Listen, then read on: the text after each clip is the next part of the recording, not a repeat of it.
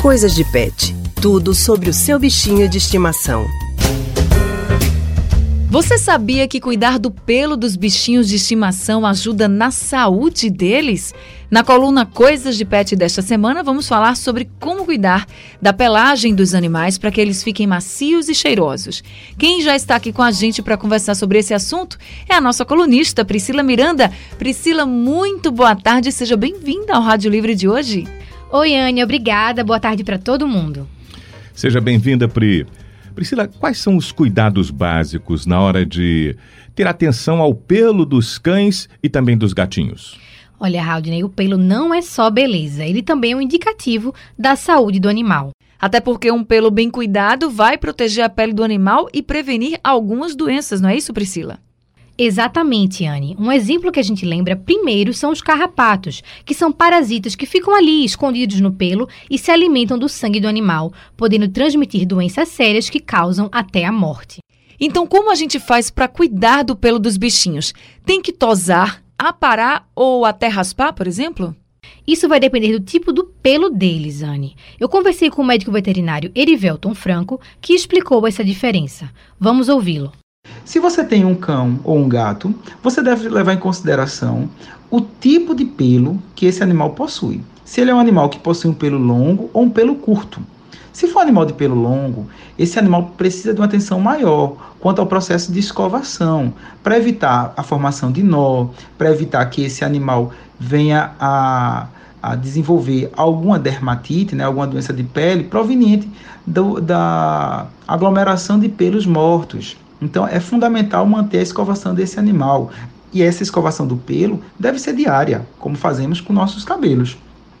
Não quer dizer com isso que os animais de pelo curto não precisem ser, ser escovados. Muito pelo contrário. Muito pelo contrário, eles precisam muito de, passar pelo processo de escovação, diária também. Só que eles, diferentes dos animais de pelo longo, eles não vão ter problemas de nó no pelo. Mas o processo de escovação vai ajudar a eliminar os pelos mortos e a pele é, vai estimular a irrigação dessa pele para manter um pelo mais saudável. E sempre que o tutor faz esse, esse processo de escovar o pelo, ele mantém uma vitalidade da pele e também ajuda na manutenção do aspecto e do aroma, né, do cheiro desse animal. Você eliminando as pele, o pelo e a pele morta, você reduz o cheiro característico do animal que não é, não é bem escovado. No caso dos gatos, da mesma forma.